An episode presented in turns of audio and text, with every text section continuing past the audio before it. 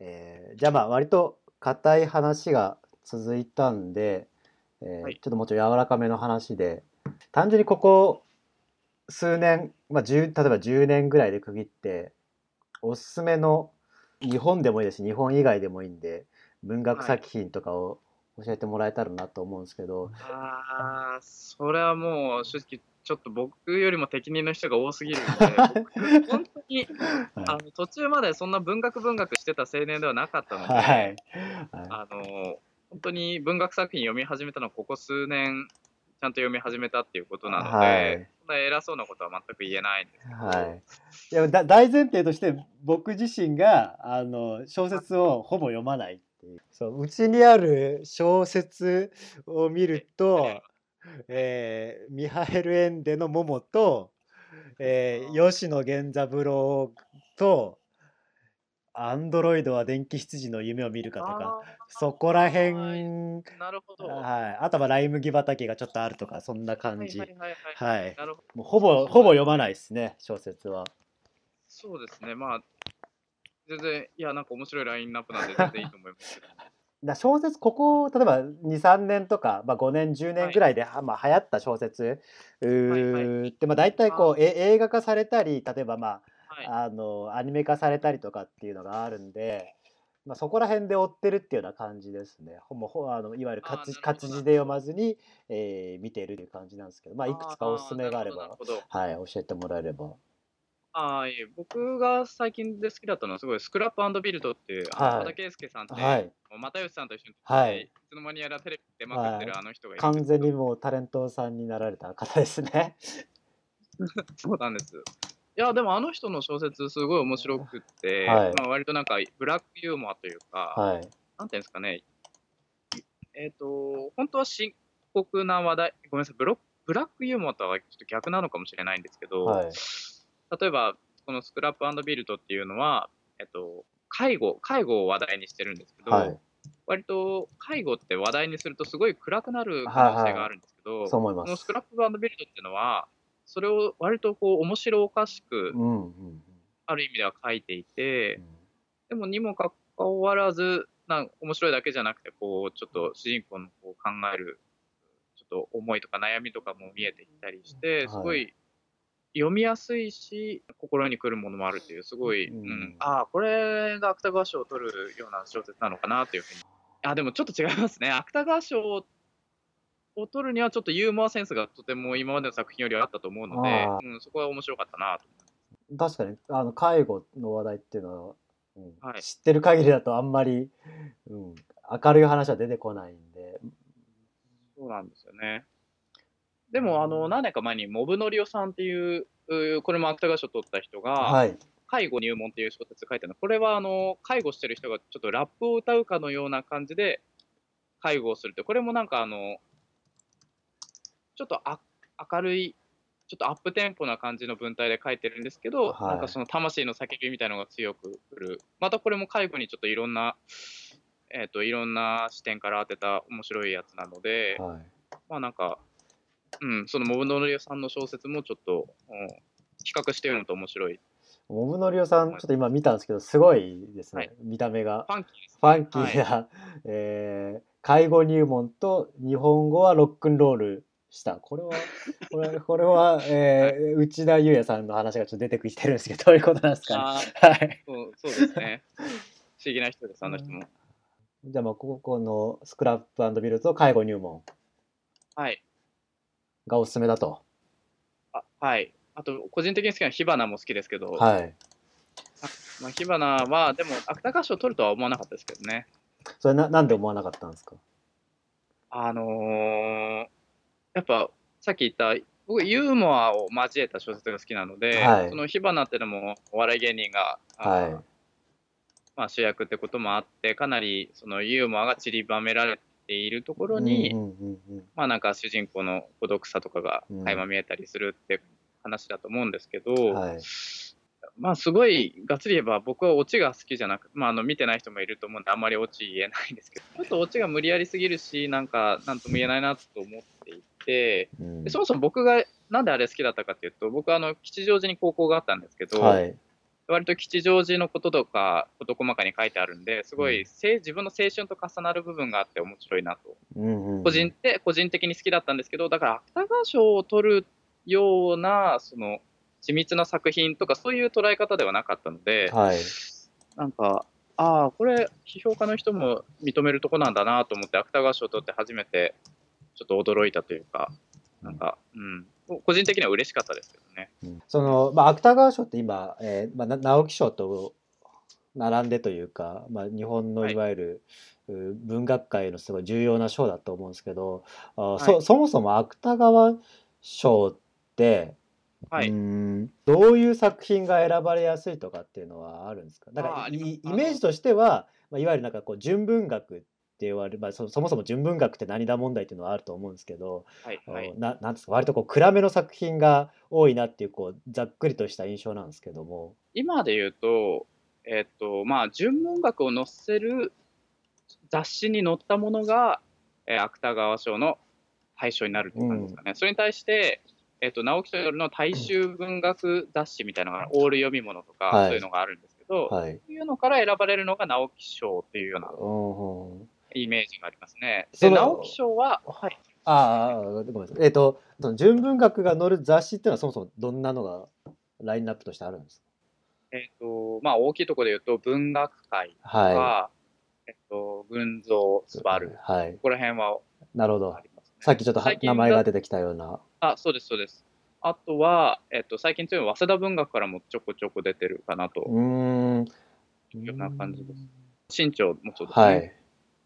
まあ、そこら辺がメジャーどころで、そこから出てくるのが多いかなという。はいまあ、じゃあそもそもそこら辺そういう今言った雑誌に掲載されないと、まあ、選考にも入らないっていうようなのが多いですね。なんか変な同人雑誌から出てくるってことは今はなかなかなういんと思いますけどね。えーっとじゅ純文学ってのはどういうのが純文学になるん ですか、えっと、それは本当にですね、はい、 えっと、文学者自身もはいその話はずっと純文学論争とかで、はい、とてもとても簡単には言えないはい、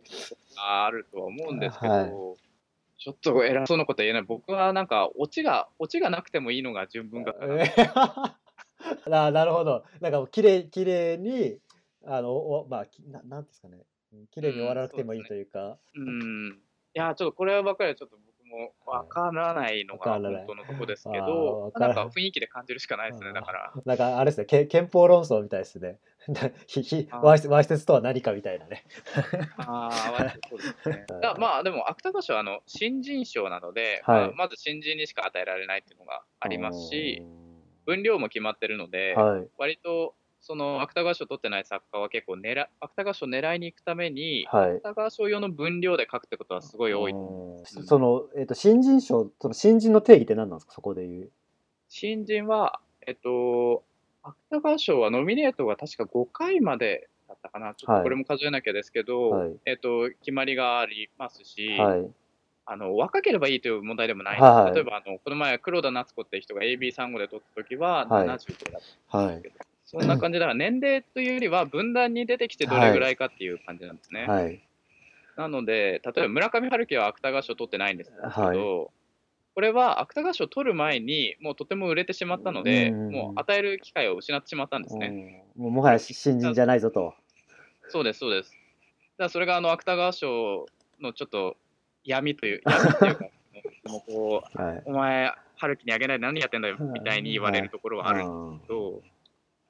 まあだからそうですね、だから新人賞なんで、芥川賞で終わりじゃないんですよね。だからそこから作家が羽ばたいていくみたいな。はい。あるんですで直木賞は逆ですけど、はい。直木賞、ちょっとごめんなさい、さっきな直木賞の話してる時に止めちゃったんで、直木賞あは、いえいええーっとまあ大衆雑誌に載ったものから選ばれる。そうですね。で直木賞も一応作品には与えられてるんですけど、雰囲気としては、芥川賞は本当に作品に与えられる傾向が強いのに対して、直木賞はなんか人に与えるっていう感じなんですよね。うーんだからその人の、まあ、人に与割えるとこう、経歴とかも大事ですし、はい。だからまあなんか総合的に選ばれるというような印象が強いですね、直木賞は。じゃあまあなんか純粋に作品だけで選ばれるわけではないっていうような。あまあそうですね、でもまあ一応作品で選んだりもするので、作品も大事なんですけど、はいなんか雰囲気的にというか、。はいうん、なんとなくそんな感じですか。えーっと普段小説とかは読まれるんですかそうですね。小説はまあなんか仕事みたいな感じで読みます。最近あの読書会にことを日課にしていて、そその読書会っていうのは、 えーっと大学関係者の読書会それとも完全にもうななんていうその町市政でやってるというか街中でやってる読書会ぜ全部あります。今言ったのは2つともありますし、はいえっと、大学の方で、大学の院の先輩とかでやってるのが2つぐらいあって、はい友達がやってるバーバーでやったりするような飲み会がはい1つはありますね。で、読書会バーっていうのが、はいハンズオフにあるんですけど、はい初耳ですねそんなものが世の中にあるんですねそうなんです。毎日のように読書会をやってるバーがあるので、はいそこに行ってやってますし、そういう読書会に行くうちに、ちょっと僕もやりたいなと思って、先月から読書会を始めたんです、僕も。えーっと主主催ではい、主催で始めたんです。えーちょっといろいろ聞きたいですけど、えー、どどういう本を読むんですか、例えば、あのー本当に選定方法も、はいあの読書会によって全く違うんですけど、はい、その先輩方とやってるやつのうちの一つは、賞をと最近賞を取ったやつを読もうというコンセプトでやってうんるうんうんのがまず一つ。うん。はい。で、もう一つは、えっと、参加してる人で順繰り順繰り、えっと、作品を決める。はい。ローテーションで決めていくっていうのが一つありますし、その友達に当てる読書会は割とその友達がその時読みたいやつってのを、うんまあ他の人と話しつつも友達が決める。基本的には小説で。えっと、そうですね、僕がやってるのは小説、いや、まあ批評とかでもいいんですけど、基本的には小説が多いですね。もしかしたらそれに関わるものとか。研究論文を読む読書会っていうのも、代はい。わりでやってます。あの、僕もやってますうけど。ん。まあ、それも入れれば、はい、もうちょっとはいやってます。その読書会っていうのはその、まあ、今言ったように例えばひ一つの、まあ、本であよ読むべき、まあ、本であったり論文とかっていうのを決めて、はいそのはい読書会が催される日までにみんなで読んできて集まってああだこうだ言い合うみたいなそんなイメージ。そうです、そうです。はい、そうです。あ朝活みたいなのでこう、はいビジネス書を読むとか実用書を読むみたいな 読書会があるっていうのは聞いてたんですけどあそういうちちゃんと文学作品を読む読書会も世の中にあるんですね。はい、結構最近、ブームじゃないかぐらい溢れてあほんきてて、はい、ちょっとあい一回ぐらい参加したいですね。 ああ、そうですね。びぜひぜひ。ちなみにその、えーマギーさんが主催されてるのはどどこでどんなふうにやってるんですか僕は、あのー高円寺に最近よく飲みに行ってて、はいで高円寺で飲みに行ってる間に古本屋兼酒場っていう面白いはおい。店があるんですけど、それも、えっとお店の名前がその古い本屋店。あいえいえお店の名前はコクテイルっていうはいお店なんですけども、はい、そこにちょっと飲みに行く間に高円寺の町おこしを始めまして、はい。ではいどういう町おこしかっていうと、本を使って高円寺を活性化させようっていうはい。ので、だからその本を使っていろんなイベントをやったりとかしてるんですけど、うちにその人と仲良くなっていくうちに、じゃあちょっとお店で読書会やらせてくださいっていうふうに言って、はいでコンセプトはい忙しい大人のための読書会って言って、はい。あの読書会いろんなところに参加して思ったのが、はい社会人って時間がなくてこういう読書会面白そうだなって思っても参加できないはい。人が多いなと思って、はい。じゃあちょっと短編、短編に特化したはい。短編を、もうその日だけで読めるような短編を話し合うような読書会が欲しいなと思ったので、はい。じゃあ自分でやろうと思って、そのコクテイルっていうお店でやらせてもらうように、おーはい、なりました。ど、どんくらいの頻度でやられてるんですかそう今はちょっと月1回ぐらいのペースで様月子一見てるんですけど、はいできればもう本当は僕は毎週ややってもいいぐらいな気持ちではいるんですけど、はいちょっと様子見ながら決めていく。今な何人ぐらいでやられてるんですか毎もう前回集まったことは 5, 5人ぐらいでやったんですけど、回はい。そうですね、まあもう目標は何人とかあるん目ですか標とかは特にないです。まあでも、5人ぐらいちょう来どいてい。くちなれたら話もありますし、もっと来てくれても全然いいですし、みにその短編で今読んでるのはどんな本を読んでるんですかこの前やったのは、春樹のあのパン屋最終劇っていう春樹の短編でやったんですけど、はい。次はや山田恵美短編で何かやろうかなという感じです。あーいやでも確かにあの僕みたいなあんまり小説を読まない人間にとっては、あの短編は本当にありがたいああ、そそうですよね。そそううもう思います。本当に。はいあの、僕、これから短編の時代来るって勝手に思ってえて。ーいやもうほんと星新一に何回救われたかみたいなね。ああ、そうです、そうです。そう。いや、だって今、全部、あの、ツイッターもそうですけど、すはいごい短い活字をみんな読む時代だと思うんですよ。うんうんうん確ネかットニに。ュースにしても。だかはい。らやっぱ短編ってその感覚にちょっと肌が合うんじゃないかなと思って、これから短編来るんじゃないかと僕は勝手にうんうん予想してるんですね。ただちょっと先駆けでやりたいなという。えー、国定屋さんで行われてる、うーはい読者会に行こうと思ったらどうすればいいんですかそしたら、えーっとですね、僕のツイッターかフェイスブックで今呼びかけてるんですけど、はい、そこにああのメッセージを投げかければ、はい。多分高円寺読書会とか検索かけてくれれば、はいどっかに出てくれるかもしれないとわかりました。思います。じゃあちょっと興味ある人にはリンクを貼っときましょう。えー、ちょっとじゃあちょっと話がだいぶ飛んじゃったんで、えーはい、すいません。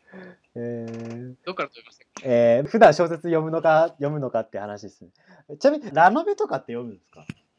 ああ、ごめんなさい。僕はラノベは強くないとか全然読まない全然です読まないですね。最後の方になってきたんで、まあ、例えば、まあ、世の中にいる、まあ、ちょっと小説が好きな人をちょっと読んでみたいんだけど、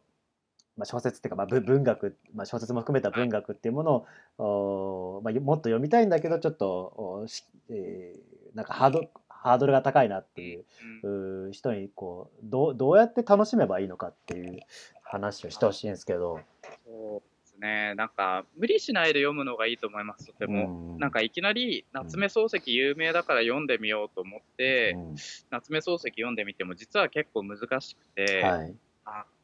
こ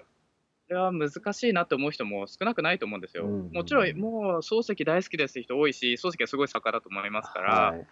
すごいと思うんですけど、それはもう、漱石をすごいと思うのは後でもいいと思うんです。だから最初ははい本当に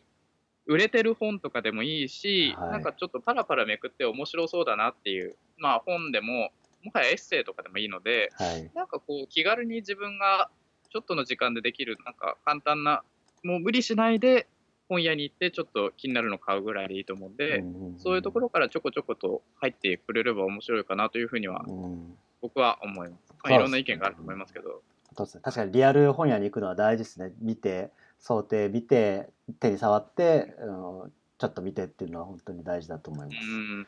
そう思います、本当に。じゃあまあ気を張らずに、い